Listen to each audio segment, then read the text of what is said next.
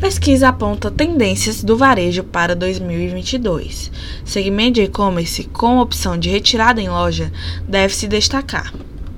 O mundo como um todo tem passado por muitas transformações nos últimos anos, e com varejo não é diferente.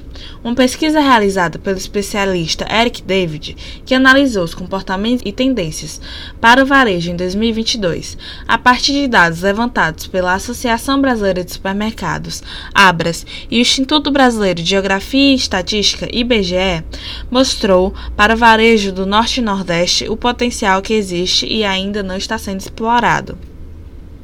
Uma das tendências levantadas pela pesquisa é que as pessoas é que as pequenas lojas de varejo sigam se destacando com unidades entre 250 a 700 metros quadrados até 4 checkouts e com uma média de 30 funcionários trabalhando.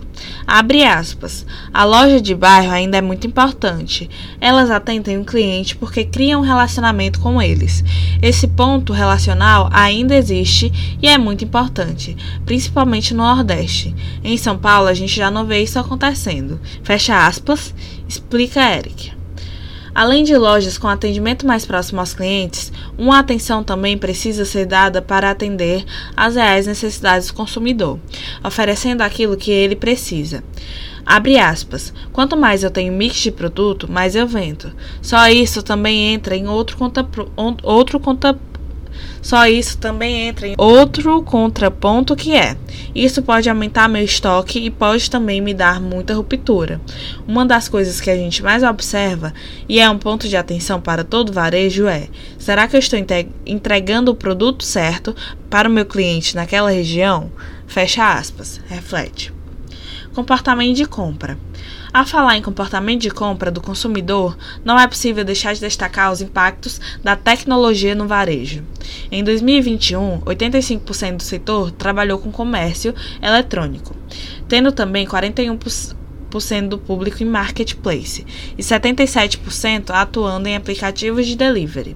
O shopper também teve uma mudança em seu comportamento de compra, movido pelo aumento do consumo a partir de, do momento em que as pessoas ficaram mais tempo em casa, o que, o que influenciou o crescimento do varejo alimentar. Apesar do crescimento que o e-commerce deve vivenciar em 2022, Eric destaca que a venda em lojas físicas ainda se diferenciam pela possibilidade do consumidor estar mais perto do produto, fator que se fortalece a partir do vínculo relacional entre o cliente e o estabelecimento comercial. Abre aspas, a partir do momento que eu presto um bom serviço, dou um bom atendimento com uma boa qualidade, eu começo a mostrar que, por mais que possa crescer a venda online, o relacional ainda acontece. Fecha aspas, comenta. Mesmo assim, não é possível negar que o e-commerce conquistou seu lugar, ainda que trabalhe com um outro perfil. Abre aspas. O e-commerce vai ser muito funcional para vendas objetivas e diretas. Quando você tiver uma venda consultiva, eu entendo que ainda vai ser muito importante o relacional. Fecha aspas, ponto Eric. Dessa forma, há também uma tendência que haja um crescimento no movimento de venda em e-commerce, com a opção de retirada em loja.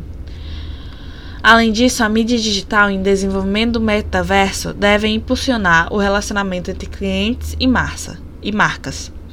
O metaverso, inclusive, já tem sido explorado por grandes lojas varejistas nos Estados Unidos e, Euro Europa. Com tantos avanços tecnológicos, o investimento maior no conhecimento dos colaboradores, potencializando e capacitando mais ainda o trabalho deles, é algo que vai ser um diferencial para muitas empresas se destacarem. Abre aspas. O varejo que não se adequar, a tendência é ele não existir mais nos próximos tempos. Principalmente quando a gente fala do mundo virtual, do mundo digital. Dessa questão do relacionamento. Não só de vender o produto, mas a questão da experiência do cliente. Fecha aspas, alerta Eric. Outros dados. Ainda de acordo com o estudo, em 2020, os supermercados tiveram uma ampla expansão.